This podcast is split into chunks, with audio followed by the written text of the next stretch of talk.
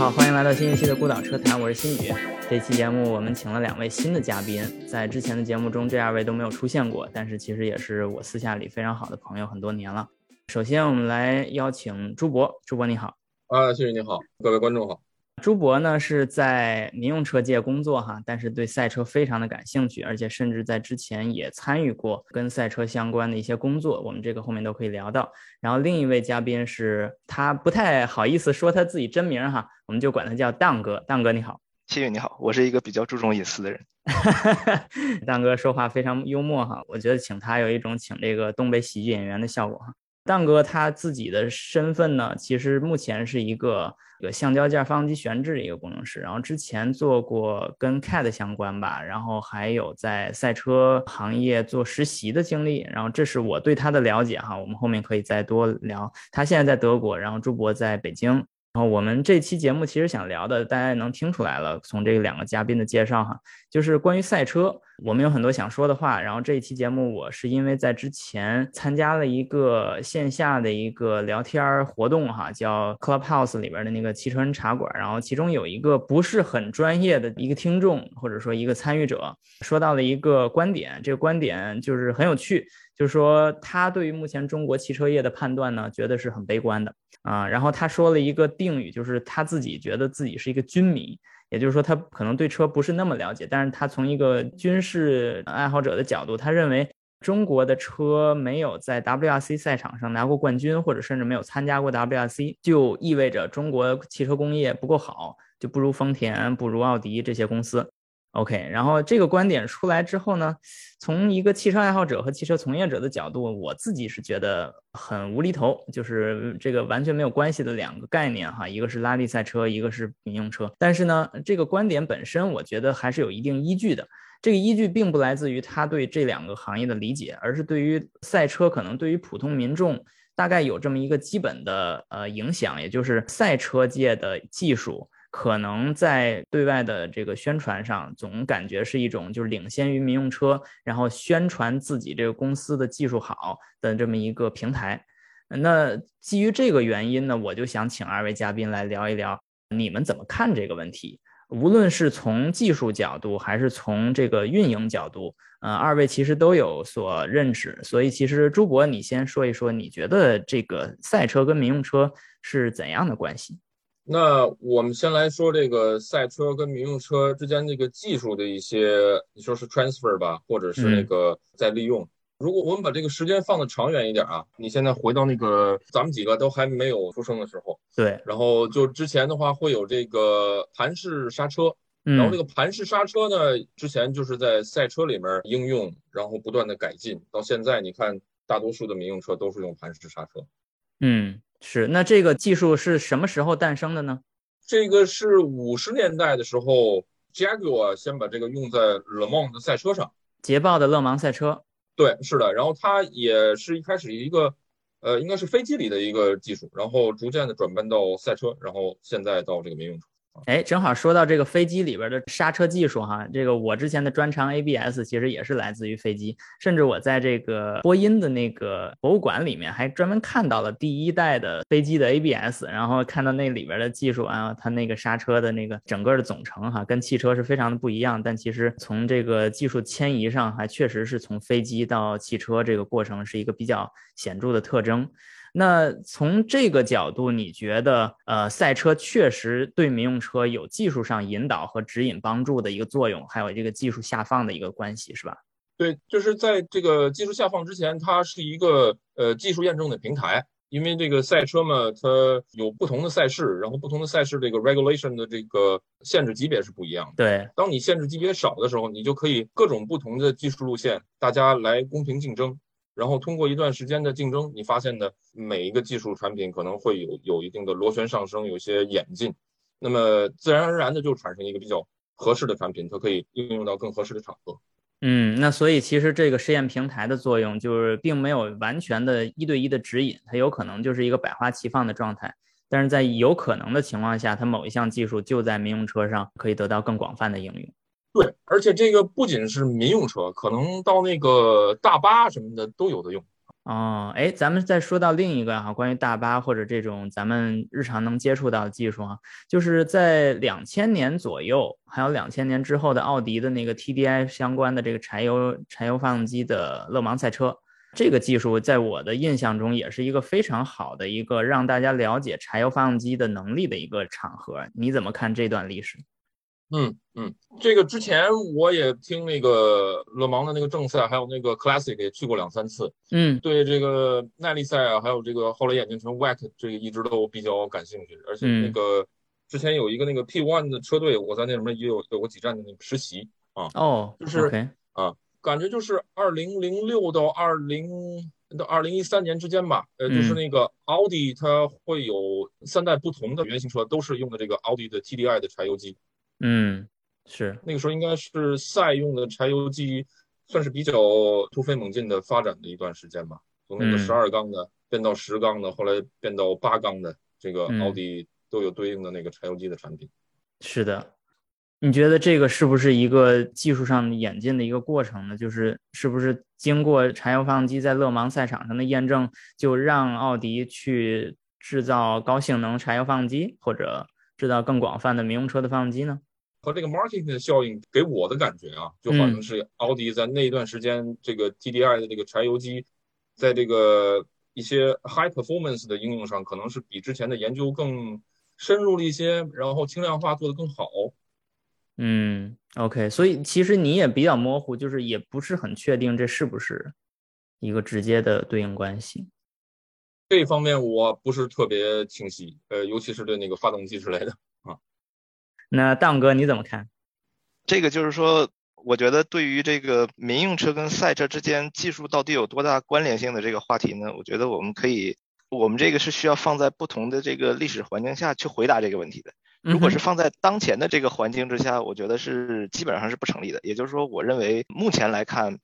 在当前的这个技术状态下，民用车跟赛车基本上是没有多大技术关联性的。但如果是我们追溯历史往回看的话，我觉得大致可以分为三个阶段吧，就是大概在一百年前左右，就是在马车之后的这个发展阶段，就是说我们现代汽车的一个雏形的一个阶段。对，那个时候可以说民用车跟赛车基本上是没有什么区别的，或者说民用车就是赛车。对对对，就是说他买了一辆车，然后他想无论是个人还是车企，他想证明这辆车是好用的，是是好的，是有意义的。那他就造了一个比赛，他就组织了一个比赛，然后让大家发现，哎，这个车好像能开很长距离，然后还不坏，大概就这么个逻辑。所以其实民用车就是赛车。对，其实放在一百年前，就是大概一九一几年、二几年那个时候，其实最初的比赛可能就是几个大家都有车的人，我们想组织一个比赛玩一玩，大概这样的一个思路，就是所谓的类似于目前的那种 club racing 或者 track day 一样的东西。然后有了这个。小规模的一个组织有了这样的一个 racing，我们才有了赛道，然后逐渐这个赛事做大之后，我们才有了更多专业性的一个赛事，然后后来才会逐渐分化为这个呃拉力赛 rally，或者是像 Le Mans 这样的耐力赛，或者像 F1 这样的竞速赛。所以说，如果你把这个语境放在一百年前那个时候，基本上是没有什么区别的，就是二者是一个。对，这个本身就是就是说，相当于二者是从这个同样的这个源头来发端的。我记得我当年看过一部憨豆主演的一个电影，叫《Full Throttle》，讲的是当年 Bentley Boys，就是宾利最开始创始的那一批车手，其实就是一批纨绔子弟的故事。就是讲的他饰演的那个人叫 Tim Birkin，是一个很传奇的赛车手。嗯，哎，这个正好说到这个 Bentley Boys 这个概念，大概其实也就是在英国的这个第一个赛道啊，这个赛道应该叫 Brooklands。对，Brooklands 这个赛道，还有那个 IAC，就是 Royal Automobile Club，就是这个这个组织，它成立的也很早，大概一九一几年吧，就是一战之前应该是。然后这个成立了，然后很多人买了宾利，然后那时候宾利其实就是一个纯的竞速玩具，还有这个奢侈的，大家都喜欢买的那个。纨绔子弟非常喜欢买的这种竞速的产品，这个时代其实就是一个把自家车开到赛道上的一个很有趣的一个时代。直到一个经济危机出来了，大家可能就不去做这件事儿。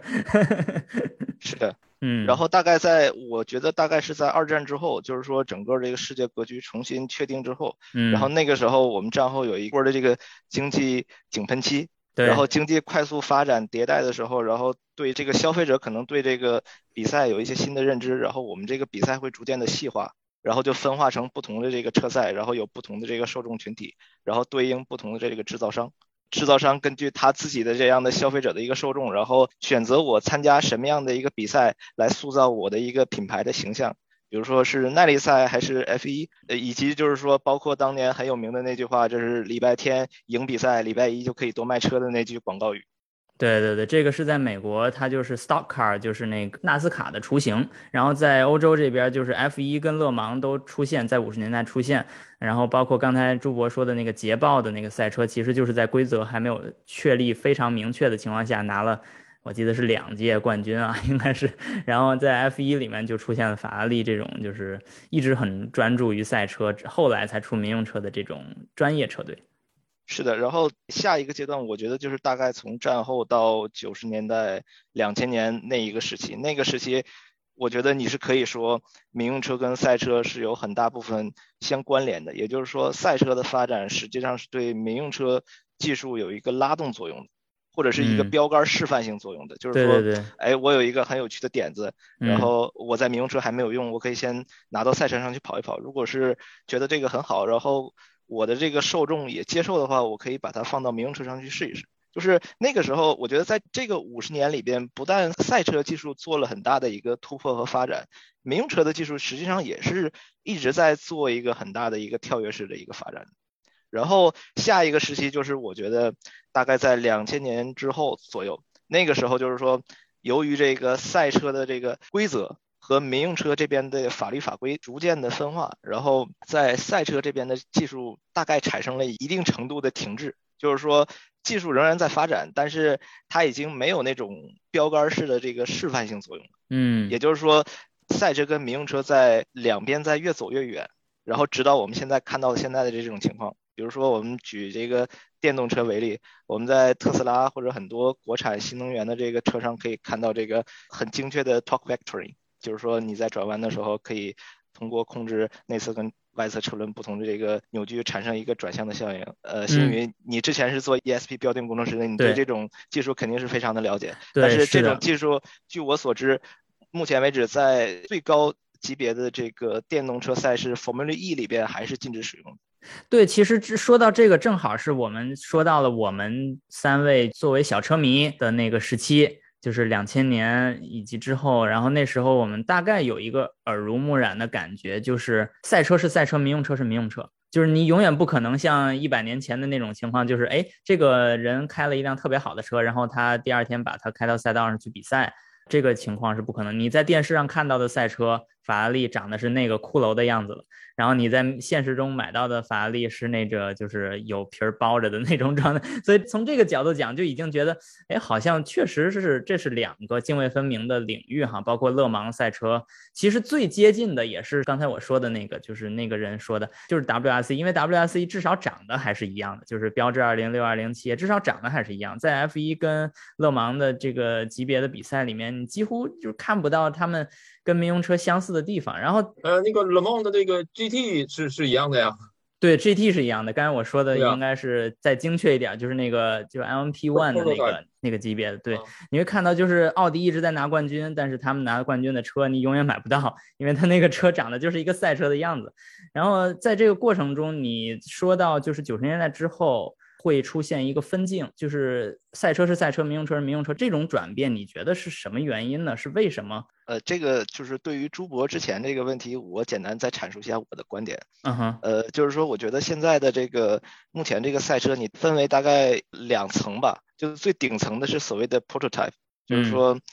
以纯竞速为目的，然后基本上不向第三方私人车队出售的这种赛事。就是我们可以理解为 Le Mans 最高的 L LMP One，然后或者是 Formula One 这样的一个级别的赛事，然后再往再往下是对于绝大部分 OEM 来说是所谓的 Customer Racing，也就是说我拿我现成的一个民用车，然后我进行一些对应赛事标准的改装，它可以是 GT 三，可以是 GT Two，也可以是 GT 四，然后按照不同的这个赛事标准进行安全性和性能的强化。但是这样的一种相对统一规格里边，一般会有一个所谓的 BOP，就是 Balance of Performance，就是它会对所有不同制造商的这个 GT 赛车进行一个性能的一个平衡，包括 TCR 其实也是一样的，然后让大家的性能基本处在同样的一个水平线上。然后这样的一个所谓的 Customer Racing，对于车厂来说，基本上主要两个作用，一个是所谓的 PR，就是一个呃 Marketing 的一个作用，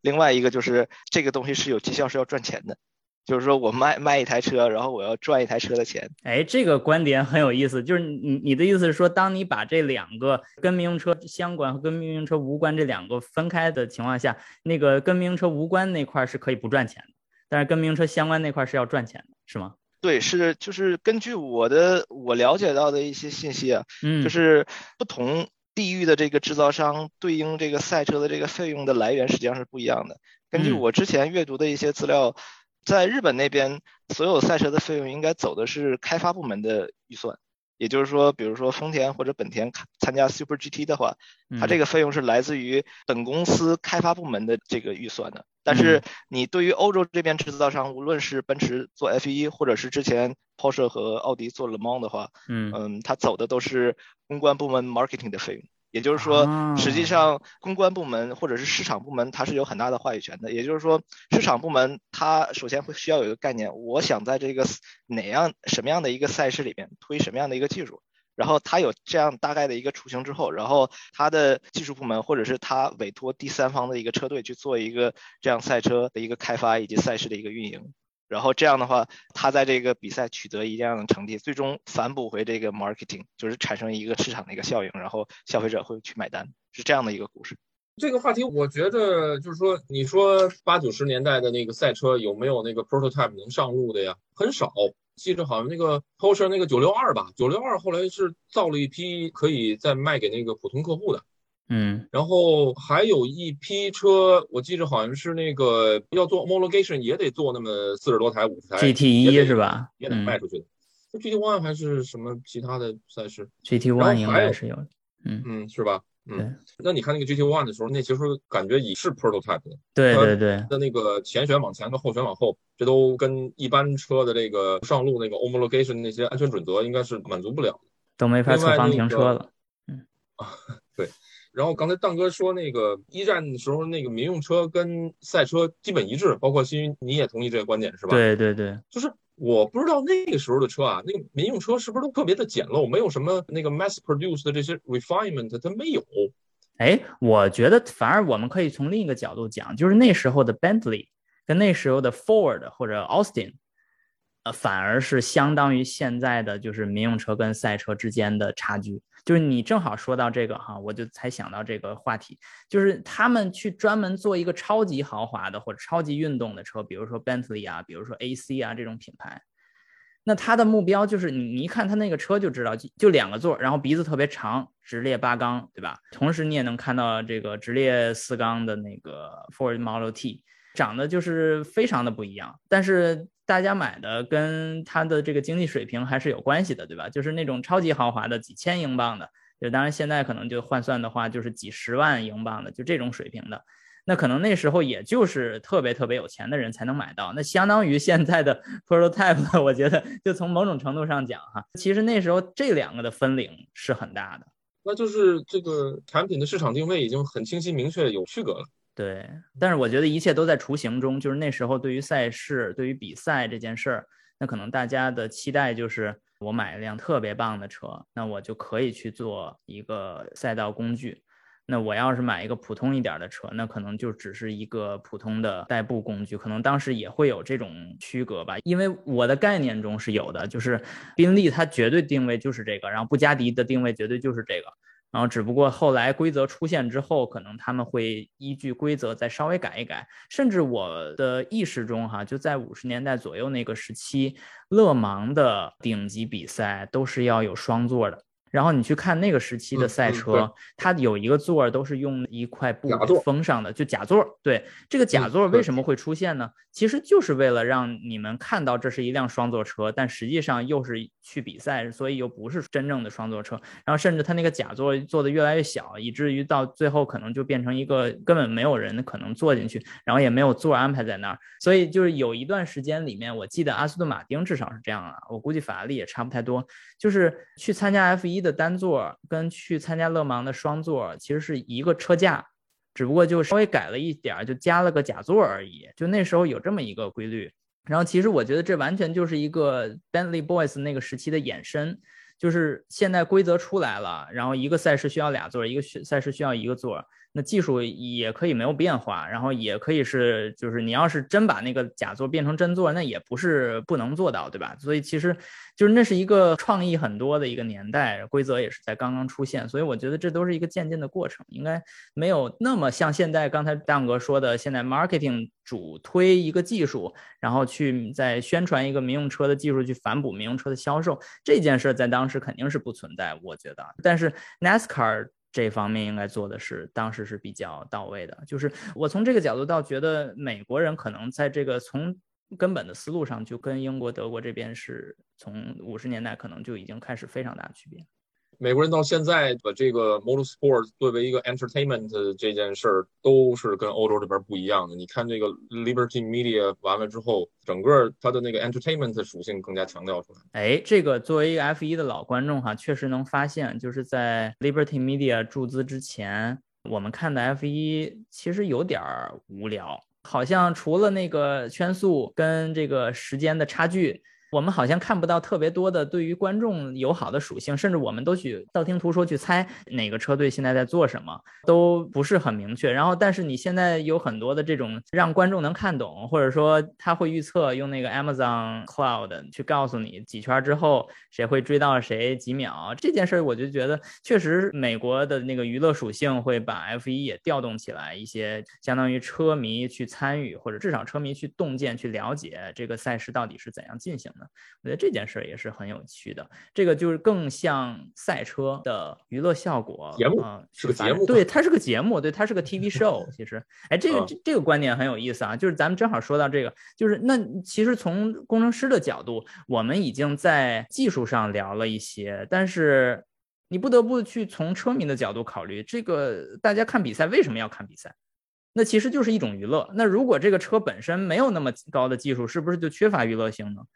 我觉得也未必，就是因为我在德国、英国都看到，就是本地的车迷其实不一定看 F 一的，在英国这边至少是看 BTCC 的特别多。朱博，你你你这个肯定是有经历的，你在英国也待过很多年，嗯，对，是就是区域性的比赛还是能更，因为都是区域性的车手嘛。我之前在那个英国那个 Hazel 那边的时候，有个工程师，他周一到周五上班，周六到周日就去跑比赛，然后后来就跑到 BTCC 去了。哦，是个工程师出身，跑到 BTCC 去的一个人，或者说就是有一些那个调教的工程师，他跟车手的那个 core skill 有些是类似的，哎，他可能就是周末跟平常调教的时候多做点。哎，这个我们又说到了另一个工程界洞见，看到赛车跟民用车之间的关系哈。哎，这个二位其实都有一定的这样的背景啊。朱博是在民用车界工作，但是之前做过一些赛车的工作。然后蛋哥也是在赛车界有过经历，你是在 WRC 实习是吧？对的，是的，我们是在一个 WRC 厂队做的实习。哎，还是在厂队。那你觉得在这个顶级的 WRC 车队里面工作的工程师，跟民用车领域的工程师有相关性吗？他们可以互相转换身份吗？我觉得是没有什么问题的。就是包括我们之前的一些很多同事，从这个车队这边辞职之后，然后换到工作，也有去做，比如说国防领域的 defense，嗯，然后也有去到民用车领域的，甚至还有是做这个机械领域的，甚至还有做这个技术销售的都有。这个我觉得很多东西都是相通的，比如说你说我们这个现在做这个机械开发的一些工具啊，一些软件啊，呃，包括一些仿真的工具，这个不单是民用车可以用，航空界可以用，赛车都可以用，这个并没有说一定局限于赛车这样一个领域。对对对，其实这个也正好反映了我们这个从工程师的角度对赛车的一个新的理解，就是它无非就是类似的技术。在另一个领域的应用，然后这个技术的应用，其实甚至对于一个工程师本身的素质来说都没有特别特殊的要求，只不过今天你的一个知识和技能的应用来到了这个领域而已。是的，而且根据我之前的工作经验的话，嗯，我可以回答你在这个这期访谈开始提出的那个问题，就是说现在的 WRC 到底跟民用车有多大的联系？就是说我可以跟你，我可以这样说，就是说从底层的这些开发工具、开发软件来讲，大家用的基本都差不多。比如说做 CAD 设计用的都是 CATIA，然后做 CAE 用的都是 ANSYS，那么少数的几款商业软件。然后，但是你从具体这个车辆的这个细节来看，除了一部分车身是从这个民用车的白车身直接拿过来之外的话，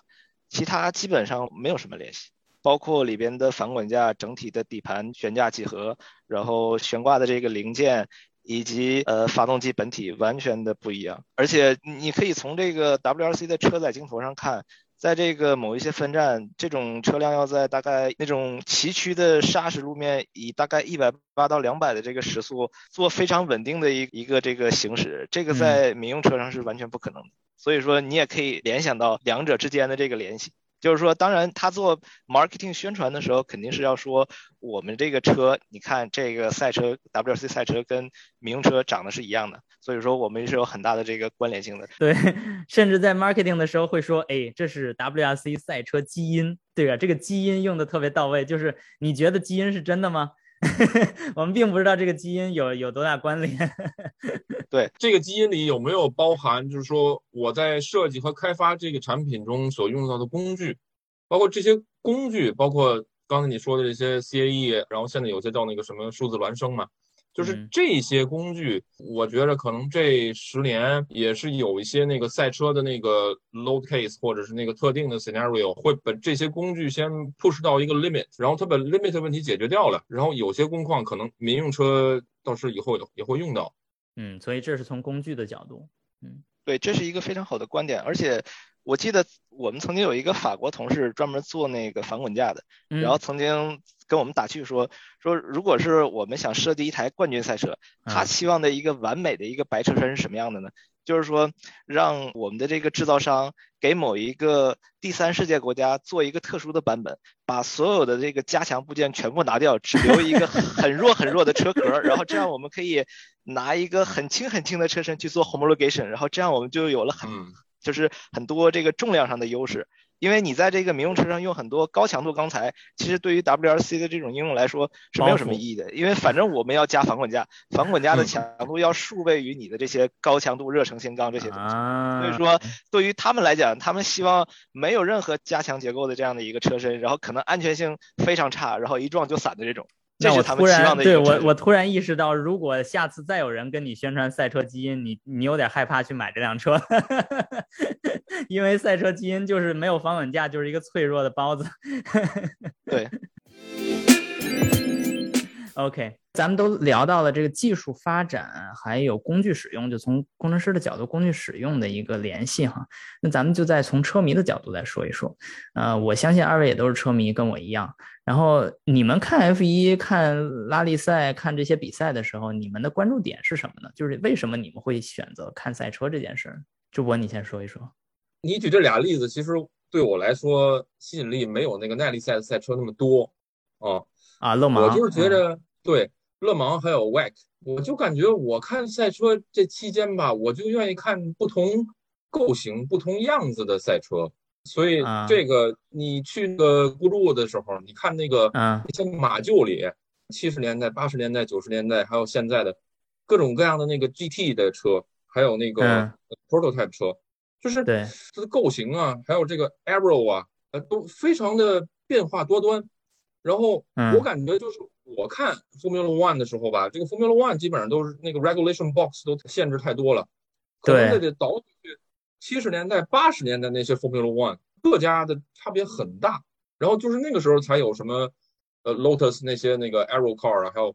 Fan Car 之类的丰富多彩的变化啊。我理解了，就是其实你希望看到的是造型上的多种多样。其实这个也在一段时间内的 F 一存在过。但是现在的 F1 不存在，然后从这个角度讲，你是绝对不喜欢看统规比赛的，因为所有的车都一样，比如说 IndyCar 就长得都一样啊，比如说 F2 就长得都一样，就没什么意思，只有涂装上的区别。这个观赏性差一些，就是如果你对那个车手特别了解，或者是对车手比较对他的成长和他的这个 driving performance 比较关注的话，可能会更有兴趣一些。对，是。但是如果你都不认得的话，你就看完全长得一样的车，然后看他们比赛，就觉得缺乏了一些视觉上的一些吸引力，对吧？对，那个只能就是说看一个构型的 chassis 和 arrow，它在这个赛道上的 performance 能达到什么样子。嗯，那其实我觉得你哪怕说自己是车迷，你也是那种就是偏工程师角度的车迷哈。那蛋哥你呢？其实新宇，我觉得你这个问题的答案正好可以回答你之前提到的一个问题，就是说我们现在看欧洲的这些车赛，为什么大概在两千年左右，或者是再往前一点九十年代的时候会出现一个转折，就是说转型到我们现在的一个所谓的技术停滞时期。对，我觉得主要的原因是八十年代末期和九十年代初期的一些恶性的安全事故，导致了一些知名车手丧生的一些事故，促使这个 FIA，也就是说这个赛事的管理机构以及赛事的参与者这些大型的制造商，改变了这个赛事应有的一个模式。也就是说，无论是从赛事管理机构还是从赛事参与者的这个角度来看。他都不希望死人，因为死人会对这个品牌和这个赛事本身产生很大的负面影响。也就是说，大家都在刻意规避这样的一个问题，导致的结果就是说，它从这个赛事本身的运动层面和这个技术层面施加了很多额外的限制因素，这样导致大家现在就觉得有这样的一个感觉，就是这个比赛不如以前好看了，不如以前那么疯狂。比如说，我们拿这个拉力赛来看，巅峰期大概是在八十年代末期，八六年的 B 组，就是当时是呃基本的架构是我们从民用车一个基础上全部拆光，进行的一个爆改，四轮驱动，五百马力以上的引擎，然后加很很强的 aero，然后这个速度基本上按照当年的车手来说的话是超越了这个车手体能的一个极限，然后在八六年的时候，比如说在阿根廷出现了这个。呃，车手没有办法操纵这个这个车辆，然后车辆失控冲到观众群里啊，这样的一些恶性的一些事故，然后在阿根廷大概可能死伤了二十来二十几个吧。然后对于车手来讲，八六年在法国科西嘉兰切亚厂队的一个头号车手 Henry t o y b o n 就直接呃因为这个车辆失控殒命，我们可以说这样的一一种结局。然后之后马上国际汽联就调转规则，把 B 组直接砍掉，直接上 A 组，A 组就是。一吨多重，快两吨的一个车，然后只有两百两百马力出头，然后这个速度立马就降下来了。然后你就可以说，这个八六年对于拉力赛来讲是完全是一个分分水岭，从一个极端疯狂的年代，甚至当时在 B 组之后，大家还在构思所谓的 S 组，就是更加疯狂的一些设计。嗯，奥迪甚至它常年使用前置引擎的都要转换为中置引擎，然后兰切甚至在考虑我要使用碳纤维单体壳做这个这个车身和车架。整个的这个大家对于未来的幻想跟之前的那些，比如说十年前 B 组刚刚开始的时候，这样拉力赛车的一个结构形式已经完全不一样了。然后这是对于拉力赛来讲，对于 F1 来讲的话，应该就是九四年塞纳的那个在圣马力诺的那个事故。然后导致了整个 F1 比赛对于这个在这个技术规则层面，对于这个安全性的一些改变，包括它要限制动力输出、限制 aero 的使用、限制了很多不同的这一个层面，包括我们在那个 sports car，也就是说这个勒芒原型车。这样的一个领域来看的话，其实巅峰期也是在九十年代末期，所谓的 C 组，当时是对马力非常巨大的引擎加上地效的赛车，然后在这之后直接就砍成了大概所谓的 GTE，就是说我们从街道跑车衍生出来的一种类似原型车的一种规格，当然它的整个的这个车辆的结构设计，包括气动的一些设计，跟之前。C 组的那种时代也完全不一样了，实所以实际上我觉得整个对于欧洲这边来讲的话，赛车运动的一个转折大概就在九十年代中后期到两千年这样的一个时候，然后动力主要是来自于几个方面，然后主要是这个安全性的一个考量，再一个就是对于这个技术竞赛不断爆炸的一个成本的一个限制。因为这种赛车的这个运动的周期，其实跟这个资本主义的运行周期实际上是很像的。就是说，在这个生产力大幅度增长的时候，大家所有的人都投资去扩大自己的生产力。也就是说，我们可以看到前期所谓的这个军备竞赛，然后可以看到一些很精彩的一些镜头和一些故事。等到中期就遇到了一些停滞的一个区域。对，然后就是说这个赛事已经没有办法再往上增长了，然后就产生了我们现在所谓的一种内卷的一种形式。等到一个雅典的话，就是整个的大崩溃，整个就是说我们这个比赛所有的制造商都在退出，因为这个过高的成本和一些其他的一些负面的一些压力，然后整个这个赛事最终的结果就滑向了一个流产的一个边缘。可能我们等待了。再等几年，可能有一个静默期之后，逐渐这个新的这个生产力又开始发展，然后我们又会看到下一波的这个波峰，然后紧接着又是波谷，就是不断的往复循环。这个刚才你说的哈，这个历史哈，就尤其是在不同的比赛中出现的这种伤亡事故啊，这也也给大家提供了一个非常好的观察的角度哈，还有一个素材。就是其实我本人我是不太了解这 Group B 的，因为那个时候我也没出生。然后我再去看一些历史信息的话，也只能看到一些。呃，博物馆里面展出来的车，然后真正在我眼前看到这些车疯狂竞速，其实也不存在，然后没有那么直观的印象。有 Group Revival 的时候有 Revival 里面出 Group B 吗？Revival 的时候，我记得 Group B 会分组会上的。啊，OK，嗯，我去过一次 Revival，但是我可能看到是勒芒的车多。呃，当哥那个 RS Two Hundred 那个是 Group B 吧？Ford 对。R S 两百是的，对吧？而且实际上就是新宇在那个 Festivals of Speed 这个里边，其实也也会有这个不同时期的拉力赛车，包括 B 组的一些车型做展示。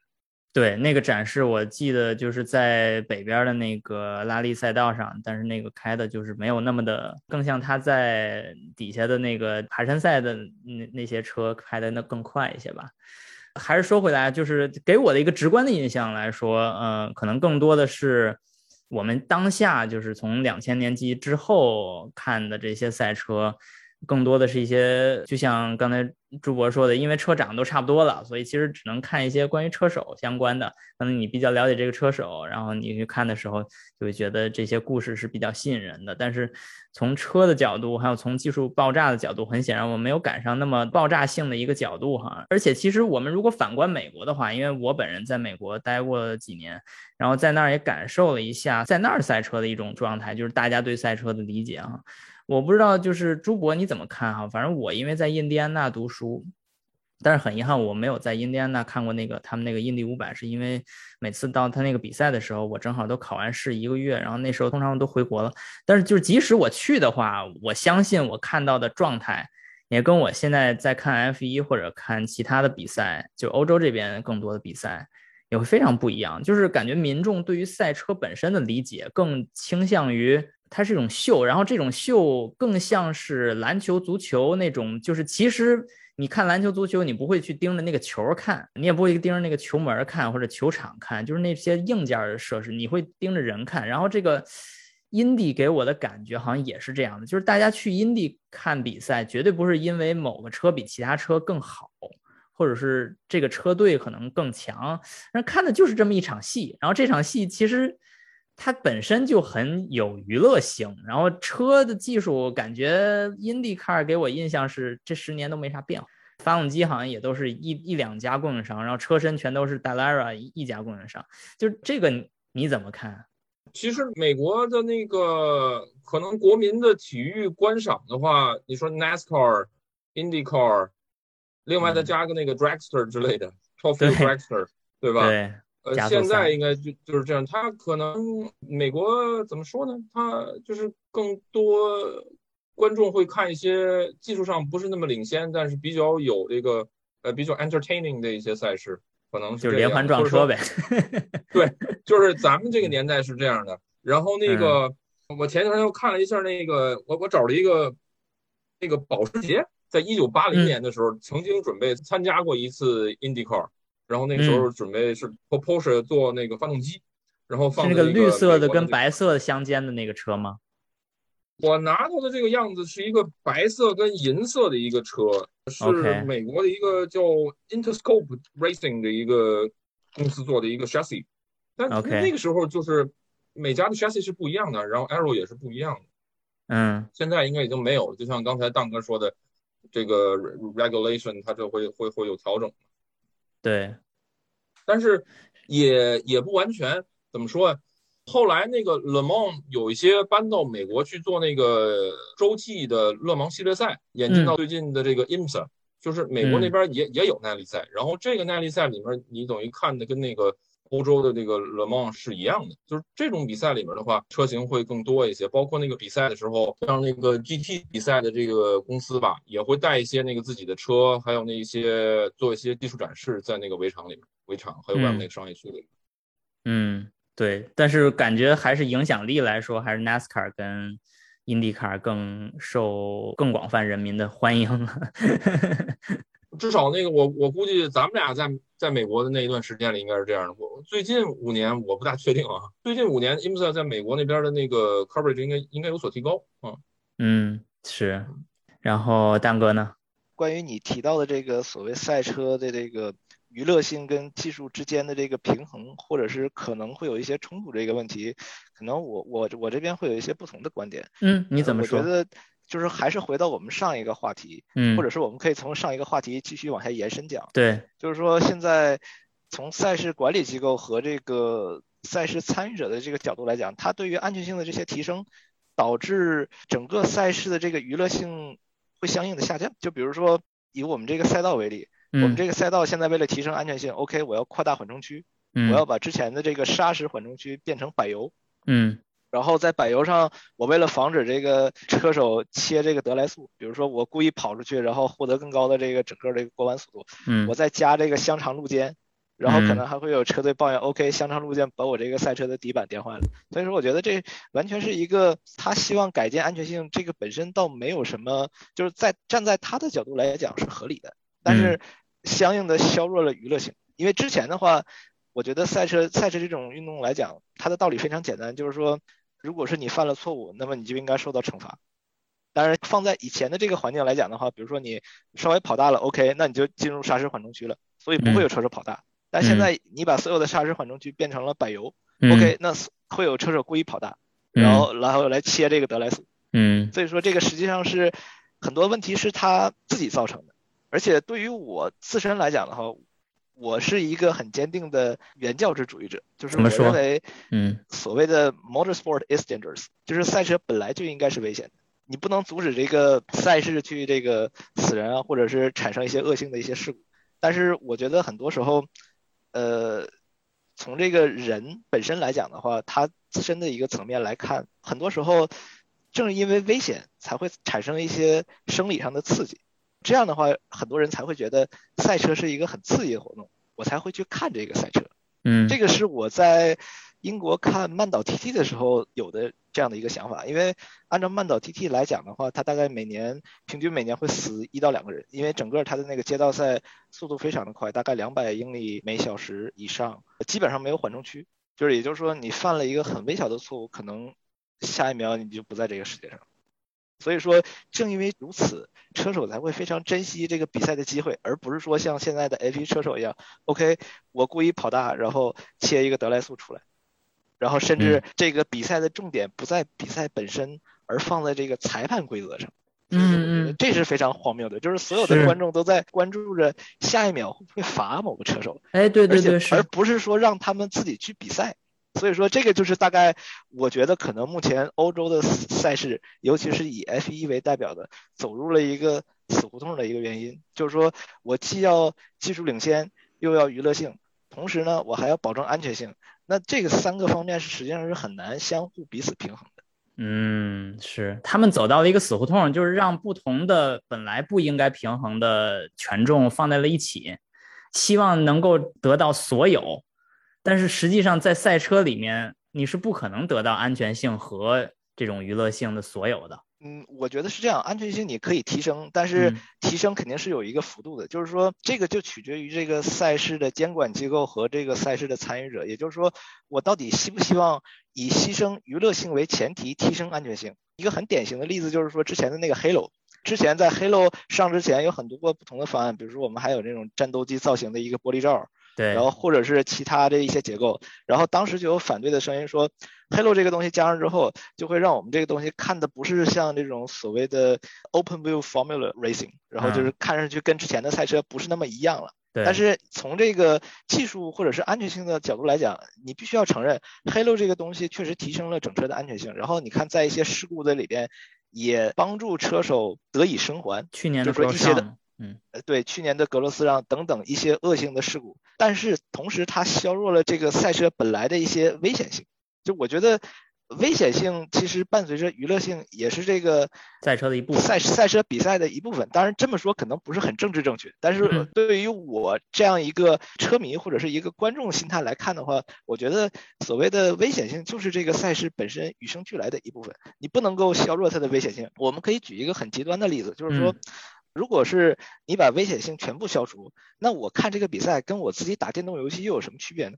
哎，这个观点我觉得特别正确啊，尤其是现在模拟器越来越真实的情况下，那确实，如果每一个人走到赛车、走到赛道跟前，他做的事情跟我在家里客厅里边的模拟器上做的是完全一样的，然后他这个比完比赛之后还能再去继续做其他事情，比如说我们现在看到很多车手，其实比完比赛之后他还活蹦乱跳的继续做别的事情，你就会发现。这个比赛好像就有点儿不太像我们概念中的顶级的运动赛事，就是他们有点太轻松了。对，是这样的，而且这样也可以解释为什么现在很多年轻人或者是那种青少年，嗯，对这个赛车比赛越来越不热衷，反倒喜欢打电动游戏的原因。就是我觉得他从这个相比于你坐在电视机前两个小时看这个比赛来讲的话，可能他自己去玩儿，然后自己去感受这种冲击，可能相对来讲更刺激一些。就是对于这个小孩子来讲的话，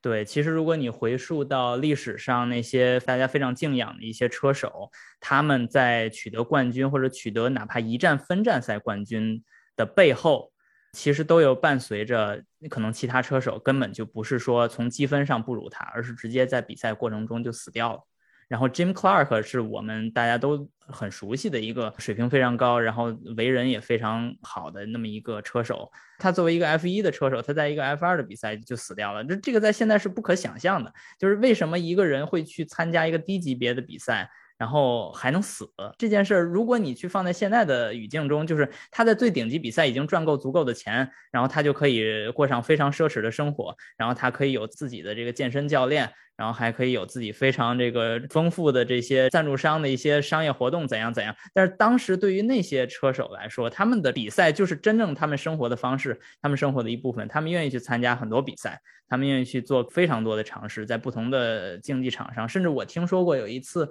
我忘了是哪个车手哈，也非常著名的一个车手，参加 Indy 的那个五百比赛。跟参加摩纳哥的那个 F 一比赛，就是非常快的一一个周末接周末的一个过程，而且当时的通行方式也没有现在方便，绝对就是对体能、对于运动员精神的一个考验。对，是的，就是你刚才提到 Jim Clark 的这个例子，他的那个 F2 的那个事故赛道就在霍根海姆，然后我在霍根海姆的时候看到过赛道旁边他的那个纪念碑，然后当时的这个他作为一个功成名就的 F1 车手去跑 F2 的原因很简单，就是为了赚钱零花钱。对对，是这样的。当时 Colin Chapman 给的工资太低了。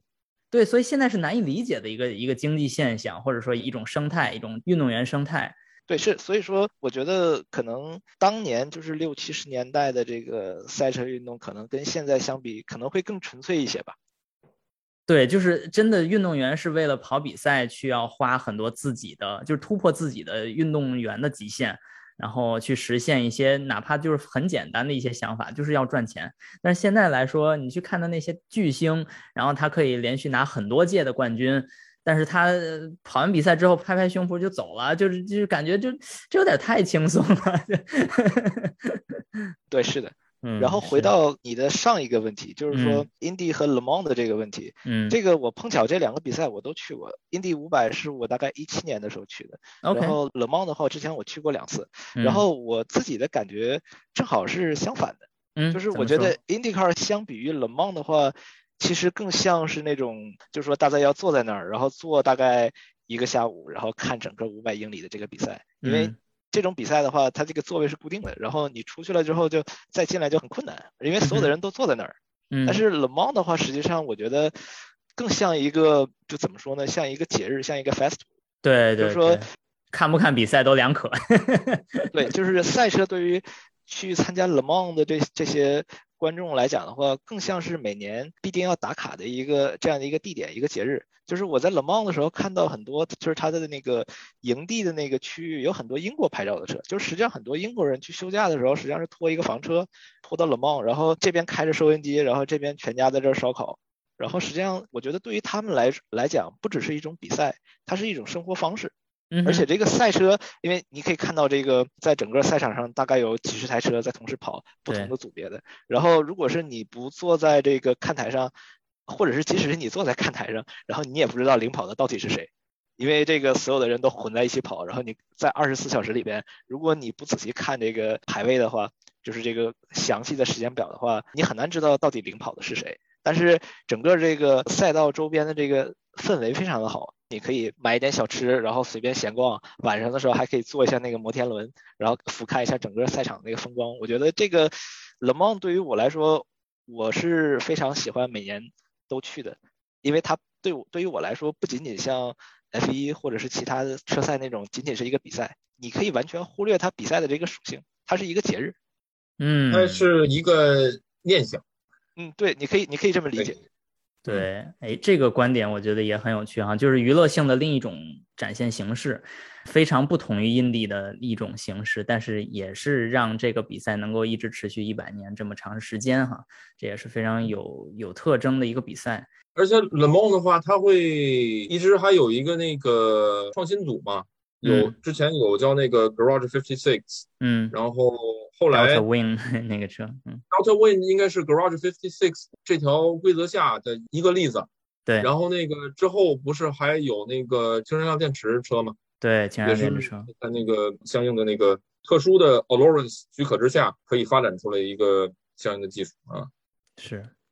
，OK，好，这场对话我们聊了非常多的内容哈，聊到了历史上的赛车，聊到了现在的赛车，聊到了这个赛车不同的阶段，然后。还有，甚至到后面，我们关于这个保护车手是不是应该保护车手，然后保护车手跟娱乐性是不是有矛盾，或者一个比赛应该怎样体现它的娱乐性？哈，我们聊了非常多这些关系。我觉得这是一个非常有趣的。讨论，甚至我们在今后可以继续不断的看赛车和民用车之间的关系的演进。也希望二位嘉宾呢，今后能够有更多机会来跟我们聊聊他们眼中的赛车以及民用车，还有这些之间相关的话题。非常感谢二位的参加，我们下期节目再见。拜拜，新宇，再见，再见。